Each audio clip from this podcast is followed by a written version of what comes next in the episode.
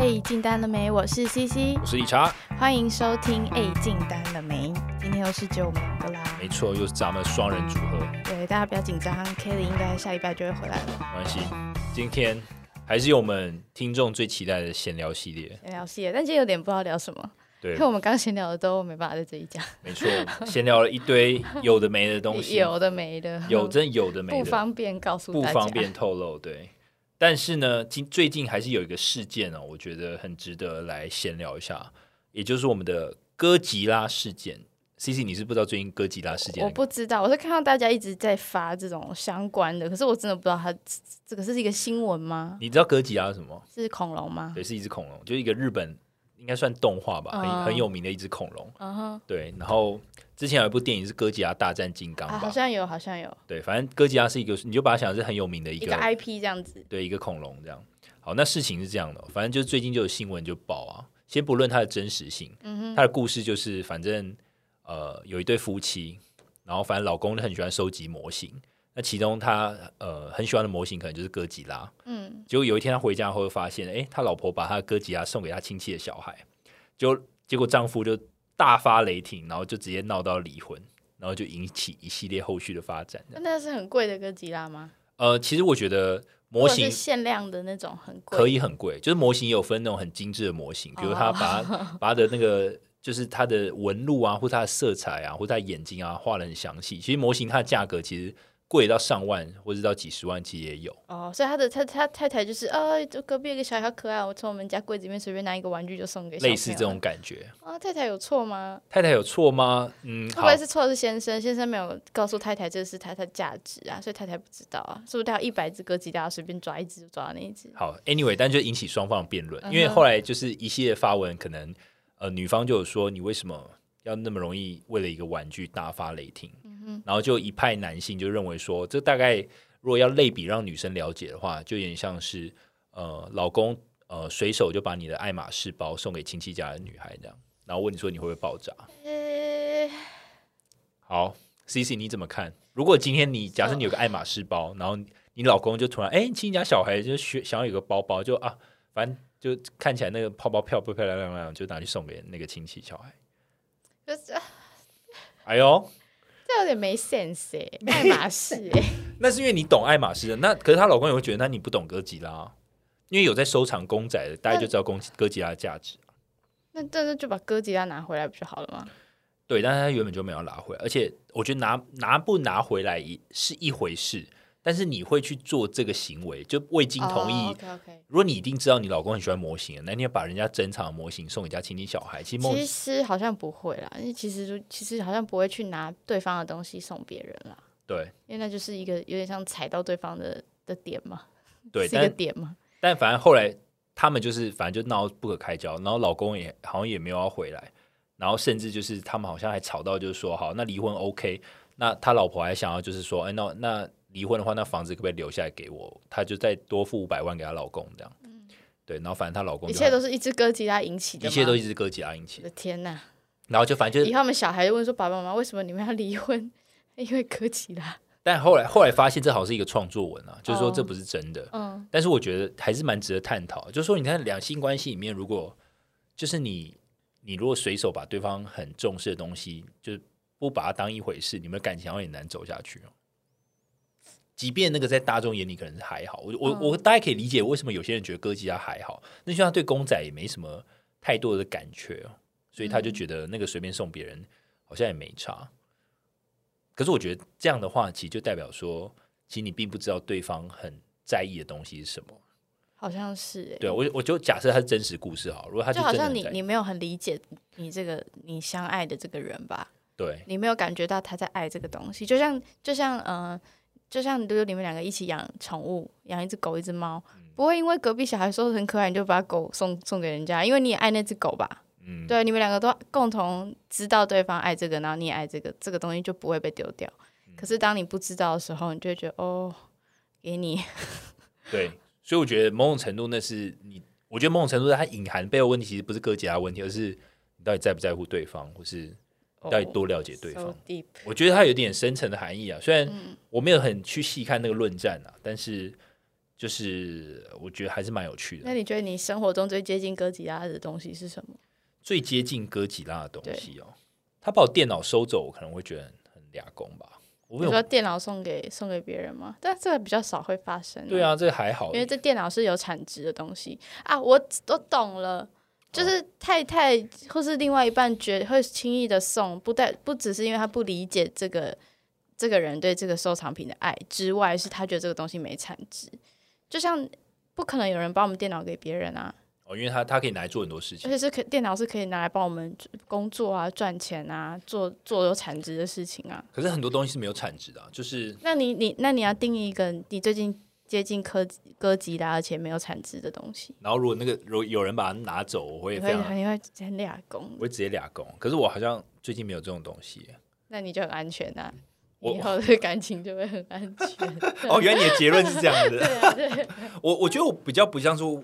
会为，可是我觉得是，也许真的发生，我才知道吧。嗯，对啊，因为这真的要发生才知道。那你你手上类似哥吉拉的东西吗？哥吉拉没有价，没有产值，但是你又很喜欢它。猫，猫咪算没有产值，猫咪没有产值，可是猫咪可以做，它是动物也不会没事把它送走啊。嗯，还是说对啊，猫咪很不礼貌？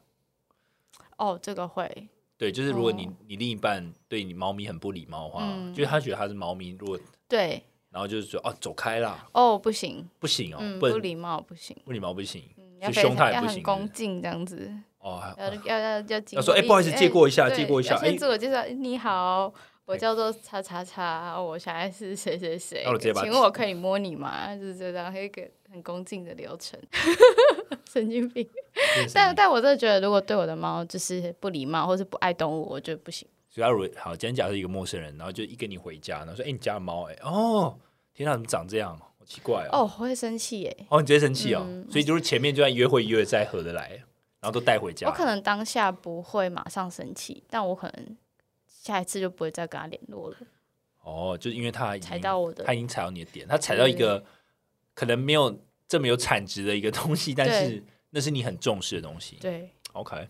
我觉得以前，比如说好，以前另一半如果写给我的卡片，我觉得也算是算是蛮。蛮蛮重要的东西，嗯，他没有产值，但是那是我哦，我懂啊。假设你新女友把你前女友送你的卡片丢掉，你会怎样？哦，哎，对啊，如果你新女友或者是他没有偷偷，他说我希望你把这个处理掉，我很不想看到他。你已经跟我在一起了，你为什么还要留对方的卡片？你现在丢掉，你会怎样？哇，哎，这个我我没办法，我我我我我绝对不会想把，就我不会想把它丢掉。为什么？不好，我觉得这是一个好问题，但是很容易引战。但我就觉得，那毕竟是好的回忆嘛，人家以前对我的好，虽然我们分开了，但是曾经那个当下那个时刻，他写了一封卡片给我，而且里面写的字句可能充满着鼓励，或是就是对我的体贴。那你如果想要我把它丢掉，甚至有些比较极端的把它撕掉，那就我会觉得你很。不尊重我过去的这些美好回忆，你要你好像把我过去的美好回忆想把它毁掉一样。嗯，因为我觉得我跟你在一起，跟你在一起，那我们时间从从现在开始嘛。嗯，你为什么要把我过去那一段把它弄得，嗯，把好的东西都变不好了？嗯，而且又不代表说你就是你你这样弄掉意思是什么？我留他又不代表说我还喜欢他，我只是觉得那是一个回忆。他就觉得说我们住的地方有一个小角落是他住的，是很不爽。我好，我那我就不会跟这种人在一起，因为我觉得。某种程度也踩到我的线了，就我觉得，所以它就是你你的没有产值但很重要的东西。对，可是如好，如果是反过来，如果是你，如果是我，对方要求我删掉，我会删掉，哎，可是我不会要求他删掉。但如果他很介意说，请你现在处理掉，我会把它拍起来 变成电子档，然后把它处理掉。那那你还是把它好了，那你还是做了备份呢？对，我会备份到云端，然后把 local 端删掉。我我光是有这种心态，我就不太能接受。就 come on，我觉得我只是。那是我过去哎，把我。但你也你也可以理解，假设他他们两个住在一起，假设啊，然后他不小心打扫房间的时候看到，他会有一种心里不是滋味的感觉。我觉得可以，所以我当然不会把它放在明显，不会有人那么白目，就是把你跟前女友合照放一个。哎，要不要有一个博物馆，还是有一个什么收储藏室，就让大家收藏前任的东西，这样子现任就不会看好，他每个月付租金，你就可以把这些东西。不是你用博物馆听起来就是你还要就定期，你还可以回去回忆看 看一下这些回忆，这样。我第一任女朋友哎，在这一区哦，第二区哎，在里面理查的回忆小屋这样子。哎，我觉得你这个发想不错，我觉得这搞不好有一点意思哦。对啊，就是前任前任博物馆，前任博物馆，嗯，可以办个线上展啊。现在不都有那种线上展？有，这要实体展才有意思，好好玩的。我觉得这不错哎，我我没有想过可以这样搞哎。然后还有凯莉啊，凯莉的线上展，理查线上展，就看人家前任在送啊什么。对对啊，A 金单的美的前任展。哦哇，那可能哇，这要收费了吧？一张票价应该要两百八到五百。好好玩哦。好了，今天就就之前聊到这边。天哪，今天可以聊到这里。不知道大家对歌吉他有什么想法？我应该差不多是这样。对，欢迎留下资讯告诉我，你觉得很没有产值，但你很在意的东西。对啊，或者是你觉得最近有什么很热门的话题，我们都没有聊到，也可以跟我们建议一下，看我们当中有没有办法聊那个话题。没错。好，那我们进入业务高级师。非常感谢大家又踊跃投稿了，终于哎，对，一吹票 马上就来，马上就来，就哦，好多，拜托大家继续投稿。没错，谢谢大家。好，今天的第一则呢是来自于匿名投稿。他说遇到的难题是业绩起起伏伏，常常觉得有太多不可控因素。那他现在遇到的难题的背景呢，是他入职一年一一年以来，业绩都有稳定的成长，也觉得自己是一个很认真的人。Medics、Spin 我都有很认真的试着套用。最近遇到的客户越来越有规模，市场上的竞争者也越来越多。这一季我开始陷入恐慌，我发现很多单我都没有办法掌握能不能在这一季成交。有一种每天都很忙，但是每天都在走钢索的感觉。同时，公司还是有一两位业务人员持续的有进新单，这种无力感又让我觉得更压力更大了。想要多做些什么来推进成交的速度，但又呃，但又无无从施力起。我一直被数字绑架，对自己也开始怀疑，力不从心。我想知道各位业务前辈。是不是都会经历这样的时期？经历这样的时期又该如何调试，或是有什么实际的做法？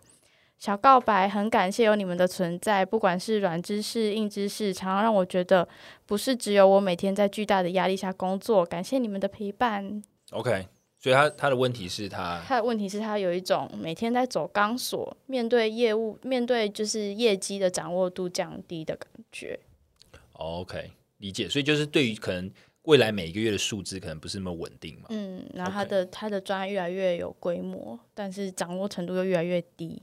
嗯，好，我我我觉得解法是这样哦。第一个当然就是他可能，如果他客户规模越来越大，那他可能要做的功课可能就越来越多。嗯，比如像我们最近公司就有就一些基本的一些培训，然后刚好是一个 worldwide training，然后我们就在模拟自己是一家银行的一个决策者，然后我们要怎么样去下决策。有点公司这个圈里有点像说，哎，如果你是这个客户，你会怎么去下决定？你要把钱花在哪里？嗯，好，那反过来讲，如果今天你知道一间银行的 owner 他怎么去下决定的时候，那你身为一个 sales，你要怎么样让这些决策者喜欢你的产品，或是是或是你的产品是不是真的有办法帮助到他？那就是会有一个对应的关系，这样设身处地着想的感觉，对，设身处地着想的感觉。所以，我我想表达就是说。呃，其实也许第一件事情是，当你碰到这种规模比较大的客户，你可能要多了解你的客户他们是怎么下决策的。比如说，我们比较具体的就是我们呃变相就是我们要学习怎么去看呃客户的一些财报，不管是资产负债表或是呃现金流量表，对，然后还有呃损益表嘛，对，反正就是你要去懂得去看它的这些各个不同的表格，然后隐含的意义在哪里。比如说今年的呃资产负债表跟呃去年资产负债表它有什么变通？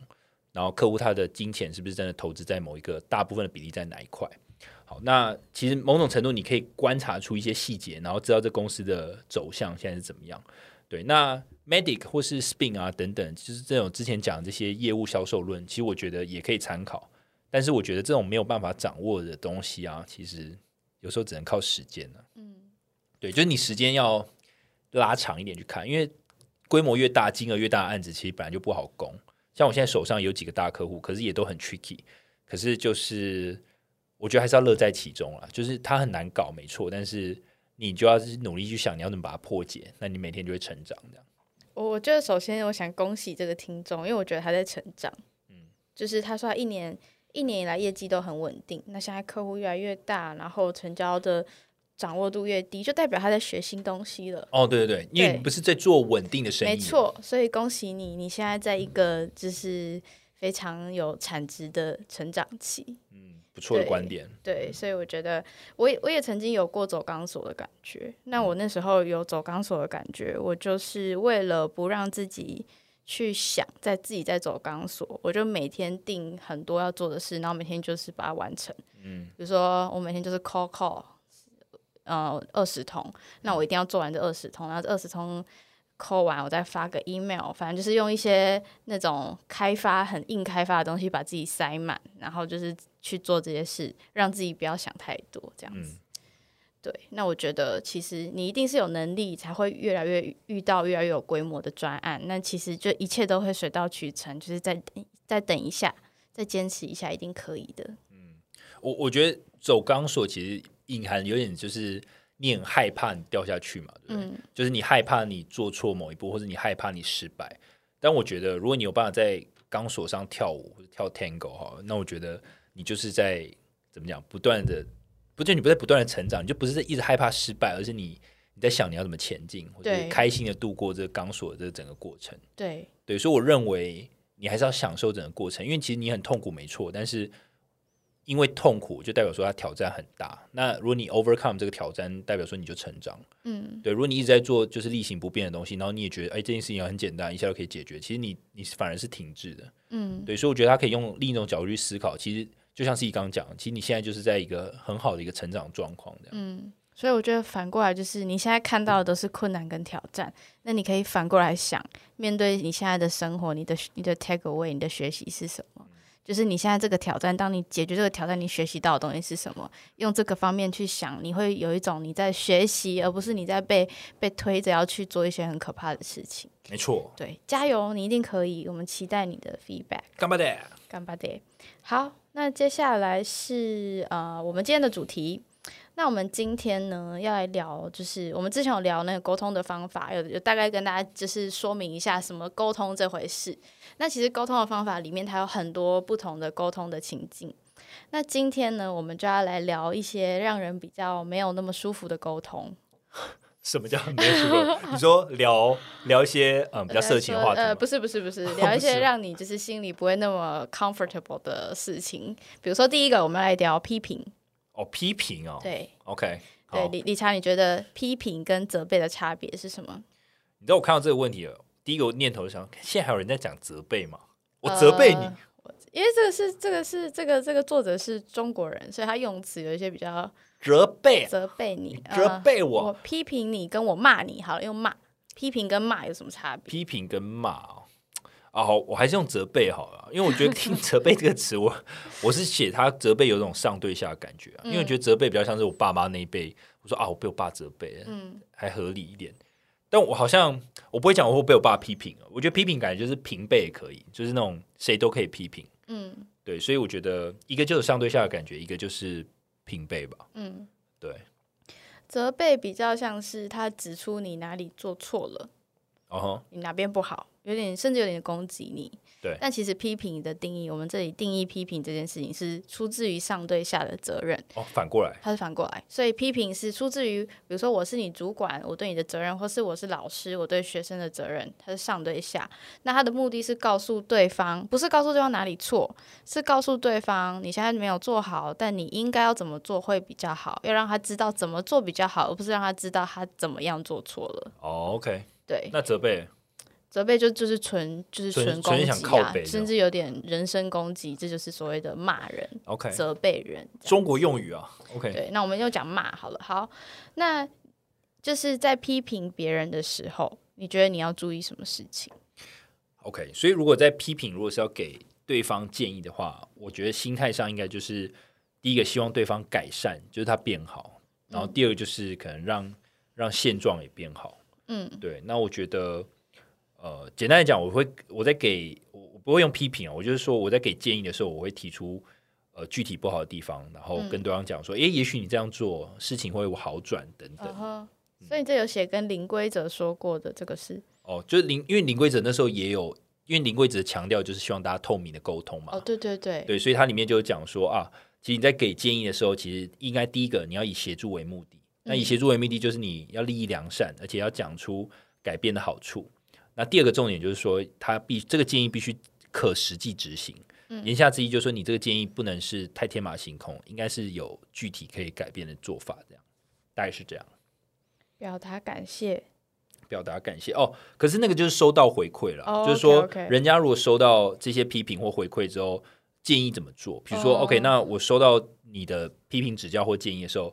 第一个，我当然可以谢谢你给我这些建议，那这是一个正向循环嘛？那可以是一个手势，比如哎拍一下你的肩膀，或者啊握个手啊，就真的很谢谢你。所以双方就是出自于善意啦，出自于善意，而且最后你还可以选择，就是你要采纳还是舍弃。嗯，采纳就是说，哎，我接受你的意见，你的意见不错，但但你也可以舍弃，因为觉得他讲的没有道理这样。但 always 都是利益良善的一个过程。嗯，那你就是被批评的时候，你都会通常会怎么回应？就你收到别人的批评。好，这个也是一个好问题。我我现在其实到现在公司啊，其实我第一时间如果不管是被客户啊说，或是被我老板批啊，就是我第一个时时间点啊，当下我都是先冷静下来，就不会急着想要反驳，说没有没有没有，我没有没有，或是我我我就是一想找自己辩护，没有完全不会。嗯，我通常是先冷静下来想说，OK，好，他骂的有没有道理？虽然他讲话可能情绪化，或是呃，他给的建议很。呃，就是很比较尖锐这样，那我就先想说啊，是不是真的他他讲的东西是我可以做更好的？然后第二个就是说，他讲的东他批评的东西到底有没有道理？我会尽可能去理解。然后如果我当下理解不能，我甚至还会追问说，哎，所以你觉得是不是我理解成这样？然后尽可能的让对方的批评是可以变成我可以理解的状态，那我就可以成长。那我觉得是中间，我就算跟他道歉或者怎么样，其实都还好，那就是一个过场。但是我就真的可以学到说。我我可以改进的地方是什么？那我这边就有一个小故事，比如说像我现在已经三十岁了嘛，然后我我老板还是会到一直说我很菜很菜这样，然后我就觉得啊，然后我有时候真的是已已经被骂菜到，就是我会因为我们有那个怎么讲，就反正类似于这种主管的那个位置会有一个屏风，嗯，然后主管就可能就坐在里面嘛，然后我可能就是在被念嘛，那念完就是其实就是打哈哈的时候，然后我就开始太累了，因为已经被骂菜到一个无感，然后就已经。就累了，就就是来浮在那个栏上面休息，然后就想说啊，为什么那么菜？然后就问，我就问，你说他一边跟你讲，他一边浮在那屏风上，一边觉得我我真的我真的是很透明，跟我老板讲，我就觉得我我我就跟他讲说，我知道我菜，但我不知道我那么菜，嗯，你懂吗？就我我觉得我在别的公司的时候，我并没有觉得我很糟糕，或者那种，我就我觉得我没有是倒数，然后他也一副那种轻浮的脸看我说，所以你觉得自己很棒了。我说在在 local 场合你觉得很棒了，我说但起码没有那么那么糟糕了，就我没有这么觉觉得。然后好，反正我后来还就是 问老板说：“哎，那老板，那你做那么久，你什么时候开始觉得自己很资深的？”然后他就说他带我的时候，想靠背，他在反正我们俩就他反正我老板就很好笑，所以我就觉得这是一个蛮活泼的关系。对啊，我老板就很喜欢开这种玩笑，就是那种有点幽默，有点靠背。嗯。那今天就是其实我会挑这个主题，我是我想说，因为我们听众大概就是二十二十五到三十，甚至到四十都有嘛。那不管你今天是不是主管，你应该都会开始有要带新人的一些呃工作，你可能要开始带新人，不管是当 mentor 还是训练他们。所以在这过程中，你可能都会需要呃告诉对方怎么样做会比较好。所以今天就来教大家如何批评。OK，对，好。那这边呢，就是书里面它就是有大概几个步骤，有五个步骤。第一个呢，就是你要去控制环境，因为批评这件事情其实就是不让人感觉不舒服的嘛，就是你必须要说跟别人说哪边做错了。所以在控制环境的部分，你的重点是你要营造安全感。因为其实批评别人要你要要有一个就是善意的批评，双方都很善意的批评的话，是要有点像在玩信任游戏，就是你们双方之间要建立信任感。我现在倒下去，你要真的会接住我哦。我现在接受你的批评，我对你敞开心胸，你要真的是对我好哦，而不是要故意攻击我。所以是要有一个建立信任、要开诚布公的沟通，尽量不要在不相干的第三人面前进行，因为这样被批评的人可能会感觉到。呃，受屈辱，甚至会有那个防备心。当人有防备心的时候，他就会想要想着的不是自己怎么样会比较好，而他想的会是我要怎么样反驳你。嗯，那如果是这样的话，其实所谓的正向的批评就很难继续的沟通下去。是同意，所以第一讲就是控制环境。当你要批评别人的时候，营造安全感，然后找一个只有你们两个或者是呃相关的人的空间。所以我难怪我老板每次要跟我讲一些严厉的东西，来，我们到小房间。对对对，营造你的安全感。屁啦！是啊，我觉得是啊，因为你你当众去去让大家知道你做的不好。你你你会你会你的羞辱感会盖过你想要去理解这个批评。我并没有觉得我到小房间的时候我是安全感，我我没有觉得我老板在营造安全感。OK OK，我是引导说，敢要啊 要 review 了。哦好 OK，好，那那那就是你的问题了。好，第二个呢是定义问题，就是你在批评对方之前，你要确认自己掌握足够的资讯，所以你在提出你的建议。或是你的批评之前，你要确定一下你理解的事实跟对方理解的是否一致，那就是确定说你们两个在讲同一件事，而且你讲的你你知道的客观的事实的确是他有没有做好的地方。那这边呢，在定义问题的部分，光是问这件事情，他就有给四个步骤，大家可以试试看。比如说，他说你第一个问题，你可以讲的是：诶，我今天有件事想跟你沟通，我对你的某个行为感到不是很满意，我想跟你聊聊。他这里有讲到说，就是你在一开始的定义问题的部分，你要让对方知道，你这一个 meeting 跟他是要聊一个你对他不满意的行为，你要讲出来，你不要说，哎，我们去聊聊，因为你有时候讲我们去聊聊，对方可能会以为你是出自于纯纯粹的关心，或者甚至你要帮他加薪之类的，他可能会有过高的期待，但过高的期待又发现这是一个批评的会议的时候，那个信任感就很难建立起来。对，所以他建议你一开始就是开诚布公的跟对方说，呃，我有件事情要跟你沟通，我对你的行为不满意，我们来谈谈。那第二个问题呢，就是你可以问他说，诶，所以发生什么事？我看到了这个，我觉得你做的不好，那你可不可以告诉我发生什么事？尽量用开放式的问题，才能让对方回答出你想要的资讯。第三个就是，那你怎么看这件事？这件事我觉得你做的不好，那你怎么看？你的观点是什么？你说他先说我不好，然后问我怎么看？对对对，你怎么看？那最后一个就是这件事情中，就算结果不好，那你尝你中间你有没有尝试什么做法？就你试过的努力是什么？这样子，就是去理解对方有先做了什么努力，或者是他什么都没做。嗯，对，这就是定义问题，你就可以去了解这个人对这个问题的认知是什么。他完全不在意呢，还是他真的很在意，做了很多努力，但还是表现不好？哦，就我觉得，我觉得这定义问题，这程序还不错，就是让你们两个是 on the same page。对对对，不要说你被对，就是不要让你好像被骂的，就懵一懵一愣一愣，然后又不知道发生什么事情。对，有有时候会听到有些有一些其他案例是老板会把人骂的，就是。狗血淋头，然后又可是对方被骂一愣一愣，对对对对，到底不知道发生什么事，在凶什么？对，好，那第三个动作就是说他是写刷新动作，这好好中国用语哦，好刷，对，刷新动作。他说让对方理解到问题之后，这时候你作为一个上司，作为一个上对下的这个人呢，你就要提供一个具体的方案或者是具体的行动，让他可以去采取。第四个就是设定回馈点，你要去设定反馈的时间。比如说，我现在给理财一个批评，我就会说，我觉得你这样子做比较好。那我们两周后，我们讨论一下，这两周你有没有觉得真的比较好？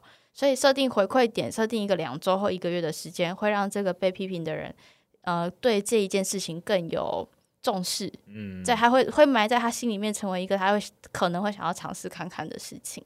嗯，那最后一个第五点呢，就是我。呃，完成重启就是你可能两周或一一个月要去跟这个人去 review，说他们过去这个月你提供给他的方案是不是真的那么实用？哦，OK，有有点，我觉得还蛮有道理的，就是这一连串会让整个批评非常有效率，这样。对，所以你有没有觉得，其实要批评一个人，你要做很多事？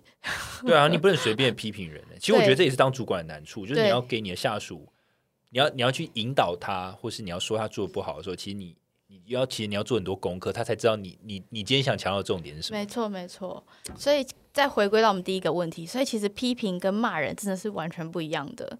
批评是你要精心策划，你要做功课，嗯，你的利益要善良，但是骂人就是不负责任的骂人，只要不要有真的侮辱到别人，就都是骂人。我我现在可以理解，就是如果只是骂人的话，就讲说。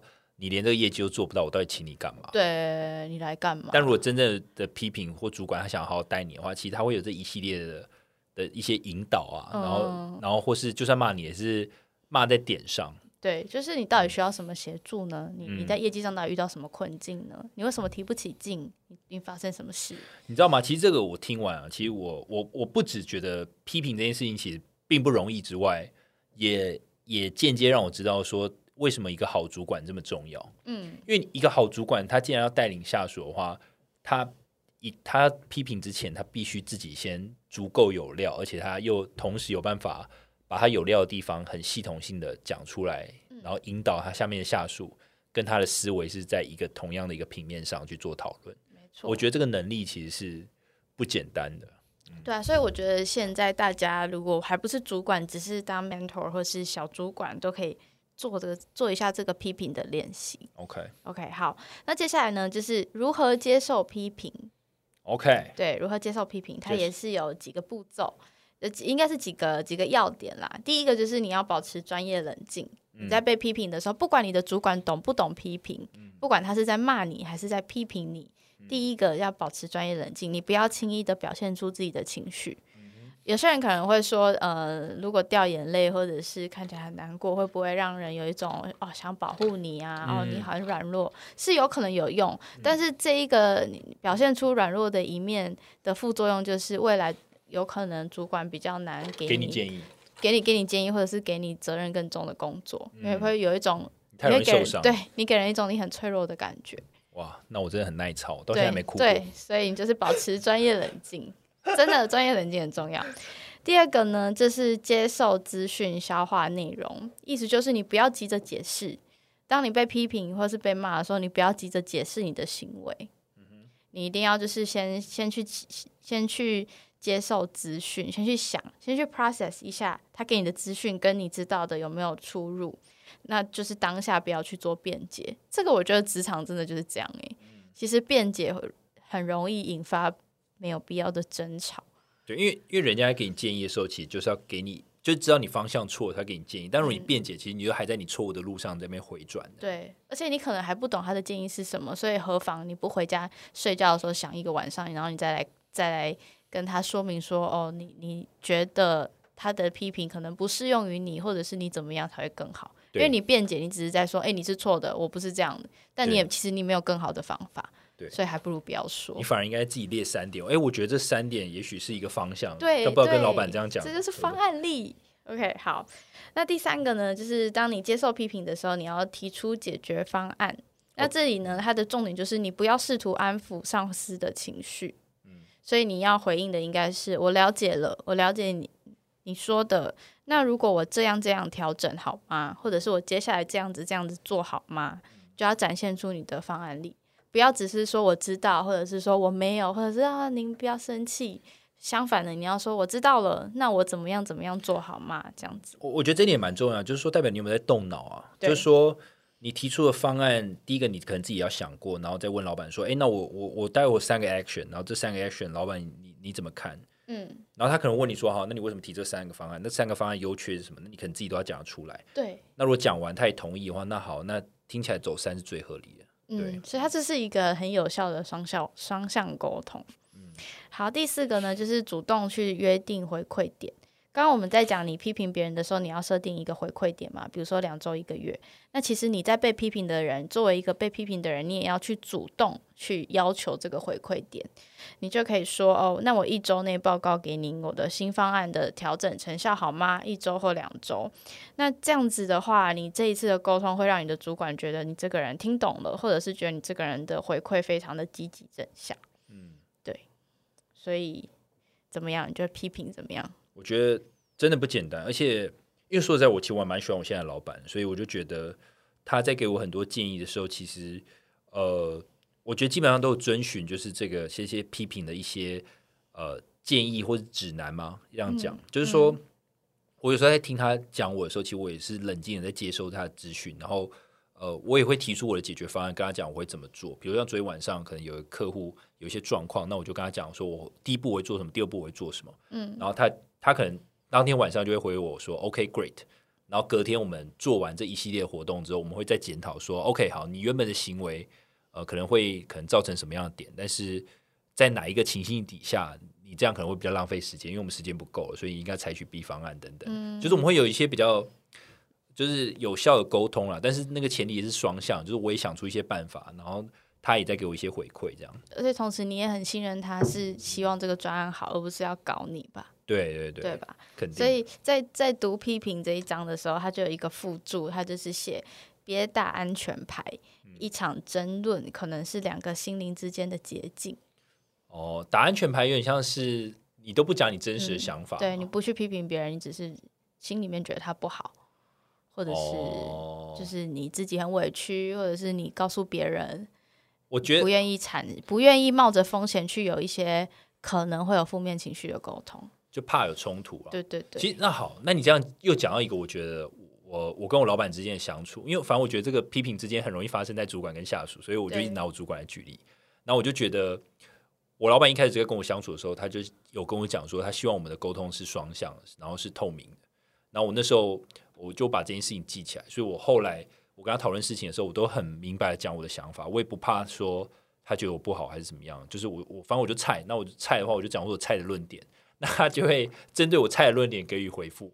那我们就会就是会慢慢的，我觉得一次两次之后，我就大概知道他的标准在哪里。那有些事情我就学会了。嗯，对啊，所以其实就让你们更快的了解彼此。如果你今天遇到是一个很迂回的主管。哦，嗯，他都不跟你讲，他就是很年终绩效还在那边写给你的评论。哇，那没办法，你知道，你知道有些主管呢，他给建议，他并不是给具体的建议，他是给那种 high level 大方向的建议，就是不说要勤奋呐。对，我就觉得，就要比如讲说，我真的觉得你可以，比如说再多努力一点啊，或者你这样多跟客户再建立一些良好的关系啊。哦，这是很很不接地气的，就是没有 to the point。我说 to the point，可能就针对特定某一个小事情，这件事情我们要怎么做，或针对特定某一个困难点，知道怎么去绕，那个就不是你你打高空，我讲一个 high level 的一个，就是一个很空泛的一个概念的时候，其实没办法真的去帮助到。第一线在做事的人要怎么去处理，你知道吗？你懂我意思吗？我懂。我以前在新新人的时候，我我会讲比较比较不接地气的建议，是因为我的原因是因为我发现，因为我之前呃找到这些小方法是我自己找到的，就是我被逼到我在走钢索，逼到呃被逼到不行，我才发现哦，原来我这样子试客户会有反应，我就觉得这个学习的过程很珍贵。所以我就觉得说，哎，你们是不是我是不是不能跟你们讲太多？你们要自己去 figure out。然后当你们发现是可以这样做的时候，你们就可以真的学会。但我发现这样效果好像没有很好，因为不是每个人不是每个人都的学习的呃方式都是这样，好像还是要根据不同的人有不同的方式。所以现在我的做法就是我会讲的比较细，嗯，对，然后希望对方可以举一反三。比如说这个客户我跟他讲的这么细，那。逼客户我讲比较少，他会不会懂得去做应用？这样子，我我觉得讲细，我觉得也是好。就是我也我也有一些事情，我真的不知道怎么处理的时候，我会观察我老板怎么处理。嗯，因为我们两个人可能同样一起在 co work 某一些案子的时候，我就会知道我老板怎么去要资源，或是他懂得去找谁帮忙。然后我就会好，比如说像我最近有碰到一些 case，我就用我老板之前用过的方法，然后用在我这一次这个 case 上面，等于说我用我老板的方法了。嗯，但是我就觉得。他如果以前没有这样操作给我看，我根本不知道哦，原来可以这样哦哦，那我现在就懂了。他我知道他的逻辑是什么时候，我就可以学成我这一套，那我去做。我以前也会偷听主管讲电话，然后学他讲电话，哦，我就发现哎，蛮有效的。你知道，你知道，我觉得有时候主管讲的话，如果我们把它整个 copy 下来自己讲。有时候还是会学的四不像，会会会，对，就是真的有时候那是一一整个情境，对对对，他就是他那个人 讲那个话就很尴尬，对，就是同样一句话，他讲就是哦特别的有底气，就是哦我信我服，但是我讲就嗯，然后你在在念台词吗？我在念，我在模仿他，好笑。好，那接下来第二个部分呢是叫提供意见，嗯。对，那其实我们刚刚讲批评是由上对下嘛，那这里意见它定义的就是你们两个可能是同等的关系，OK，就是意见。那在这本这这一个章节里面，他有提到说，他认为提意见比建议更好，因为通常对方听到说，哎，我有一个建议要给你，对方就会开始有防备心了，就会开始觉得啊，我建议你哦，就是你当你跟你的伙伴或者是你同事说，我建议你怎么样，对方就会觉得哈，我有地方做错了，哦，或者是所以他觉得你讲我有一个意见想给你。说说不定比较好一点，我不晓得啊。对我来说，我是觉得差不多。我的意，我有一个意见想给你，你可以少吃一点吗？我觉得你太胖了。哇，这个好像就不是意见或建议的问题了，这是这个我们后面会讲什么建议该提，什么建议不该提。我觉得你这个非常的 rude，而且你对着我讲，好想杀你哦！我现在就想拿东西丢你。被发现了，我只是故意用做节目的效果来骂人，没有了，开玩笑。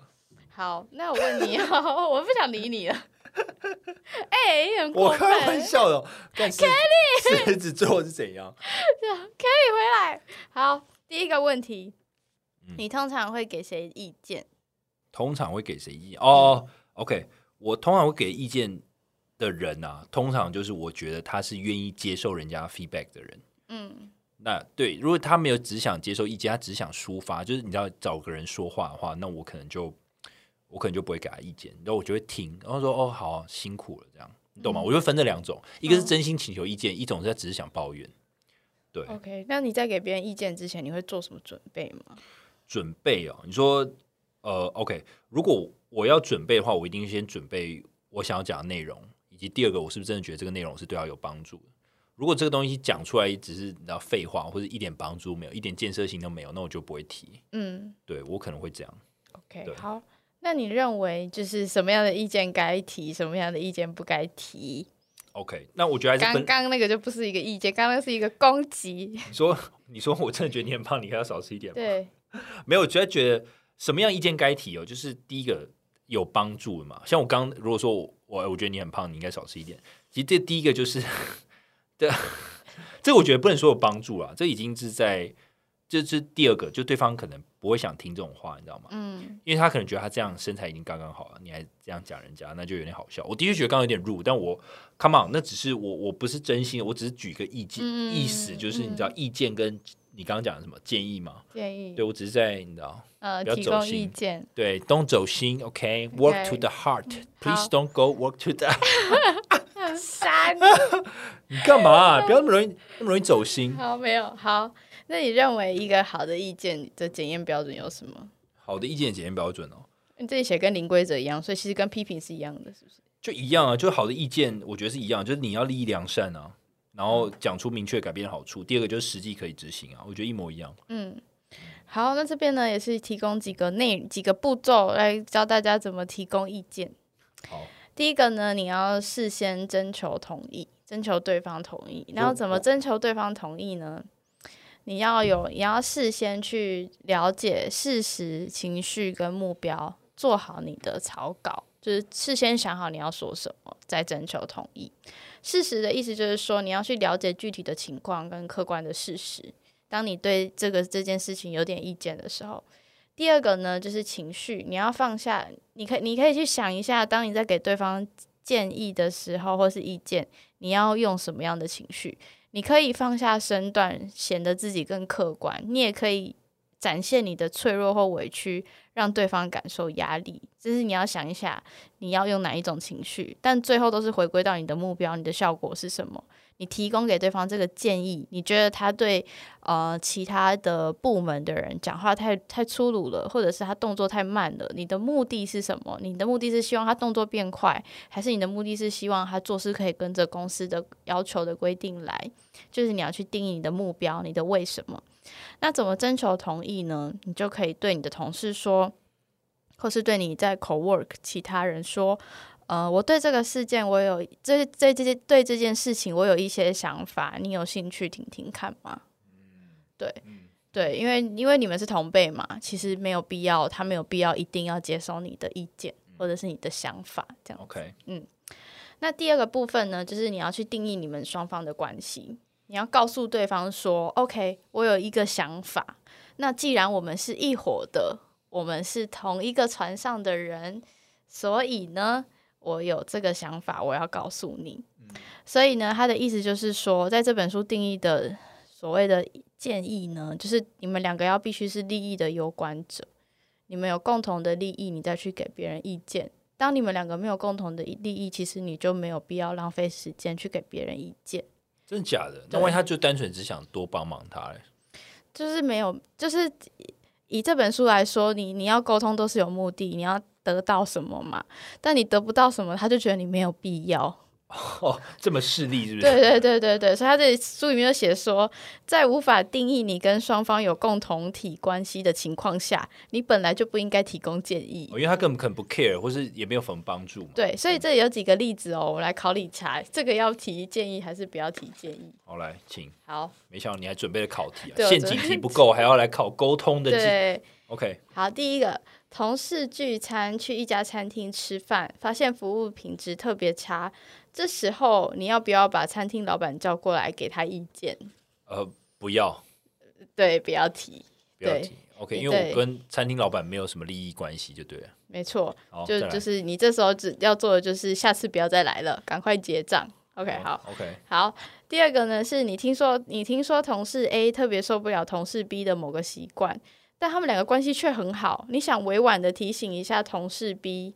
要要跟同要不要提意见给同事 B 呢？有什么好提？不要啊，不要啊！他们我跟他们两个有关系，我又没关系，他们就还是好朋友，然后又在那边靠背。没错，第二个情景坚决不要，这会让好心办坏事，这要让他们自己沟通。他们感情就很好，你也插什么嘴？OK，好，再来呢？第三个，在开放的办公环境下，同事每次打电话都开扩音，影响了周围人办公。这个时候要不要提醒他？哇，这个哦，这个哦，好，实际状况是我可能不会，嗯，我不会提醒他，然后我会自己找一个安静的空间，或者直接 work from home。嗯，所以 OK 好，但是我可能会在吃饭的时候，如果我们关系不错的话，我会说，哎，讲话有时候很大声哎，对啊，太吵了啦。这样其实是可以的。他的意思是说，他这样子是会影响到大家办公，会给大家一些负面的效益。可以提，但是要讲究方式，因为其实你跟对方之间并没有显而易见的好处。对，所以不用花太多时间去提意见，就可以像你刚刚那个吃饭轻松聊这样子。好，那第四个呢？你有一个关系很好的朋友，但是他的工作总是做的乱七八糟的，你要不要跟他说怎么改进？关系很好的朋友，我我会，如果他，我会问他说，我会先了解他的状况，然后问他说，哎，那你有想听我一点小建议吗？也许可能有点帮助啊，你不 take 也没关系。如果是我的好朋友，我会这样跟他说。嗯，如果我有真的有好方法的话。好，所以呢，他这里的想法就是不要做啊，不要给他建议，连好朋友都不给哦。对，他说这一个这一个题目的说法最容易让大家混淆。很多人认为我们是朋友，又不是外人，为什么不能给他建议？但事实上，你们两个只是生活上的朋友，你们并不是利益上的共同体，在工作这件事情上，所以你就没有资格对他指手画脚。所以其实就是一定要忍住。如果对方主动问你，你可以用帮助他的方式。但不要用提意见的姿态来指导他。OK，所以你可以请他去跟他的上司问，你可以请你用帮助的角度，因为谁谁有资格给他批评，谁有资格给他意见，跟他 co work 的同事啊。所以当他来问你，你应该要说哦，你还是你要不要问问你主管的意见呢？还是你要不要问问你同事的想法呢？那你觉得不应该由你出？那情侣之间算利益共同体吗？啊，其实我有在想这件事，但我觉得好像不是哎。你觉得情侣之间不是利益共同体？情可是你们在一起，夫妻是啊，情侣是吗？我觉得也是啊，你们都要在一起，你们就是共同体啊。因为你你的情绪会影响到他的情绪，或者你的状态会影响到他的状态，所以因为你们是你们是情侣，所以我就觉得，如果他有些想法，他应该给你；你有些想法，你应该给他。所以，如果利益是为了这个这个约会很开心，我们两个都过得很愉快，那说不定就是如果有意见就可以提。对对对，因为你们你们总是会做一些事情让对方不爽嘛，那那那你就会影响到他情绪。那他如果跟你讲话，那也那那也对啊，就是一种沟通啦。对啊，可是如果你我知道，如果你去给另一对情侣一些建议，那可能就不太适合，因为你刚刚不是利益共同体，除非。哎，什么意思？哎，那那在我们业务告解时，我们是不是应该不应该给他建议？什么意思？我们业务告解是想要给大家很多建议。哦，对哈，但我们跟他们没有利益共同体。我想一下，被你这样一讲，业务告解是反而不应该给任何人建议，因为我们既不是他们公司的同事，对，我们也不懂他们的产业。完蛋了，完蛋了，要收了，自己打脸自己。天哪！那我们标题要写什么？我这这一集已经让我们了解到业务告解室应该要关了。对，就是就是，反正我们也是叫告解室嘛，我们不是叫什么解决团队，所以我们也有点就是跟大家取暖，说哦，我们有遇过这个问题啊，我们那时候是怎么怎么做的。有时候也给蛮多建议。对，但是我们常给的建议都是请他们跟他们的同事跟主管聊聊，然后我们提供一点我们自己的看法。对，但是我们重点都还是放在你要去跟你身边的同事和主管沟通。某种程度上，我们还是有有有有 follow 这个原则。可是我们都是我们是一个业务的大社群啊，对啊，就是我们应该就是我们也是一伙的啊，嗯嗯嗯。我们虽然没有直接利益 关系，但是一伙的，就是在我们在同一艘船上，对，我们大家是好朋友啊，对不对？各位粉丝，没有你，你愿意投稿，就是代表你你相信我们是一伙的嘛？我们没有害你啊，对啊，我们不会害你啦，对啊，害你我们也没有利益啊。对啊，对啊，我们就是应该有利益才有帮忙吗？好像也不是这样吧。呃，好，你刚刚是以职场的场合来说，对，以职场场合，对，对，不然这样所有那种什么什么什么，有些人会有一些信箱啊，你要投稿啊，那那不是就更不应该？啊，人家都投稿，你不回吗？嗯，没有啦，我是觉得他这个就是在讲你在职场上，因为你在我们把它扩大，我们把它扩大。假设假设我跟你在在同一间公司，我们是朋友。那我的确不应该给你工作的建议，因为我不是你的同事，我只是跟你不同部门，刚好是你的朋友，所以的确你应该要寻求意见或批评的是你的主管跟你的同事。OK，好，嗯，所以业恭喜业务告也是再度存留，再度存留。好，经过我们一番的激辩之后，我们再把这个这个 part 留下来，这个表单就会继续开放，大家继续投稿。一度存亡又回来了，对对对，刚刚差点关掉。好，那最后一个呢，就是呃，在你就是定义双方的关系之后，第三个你就要提出具体的建议。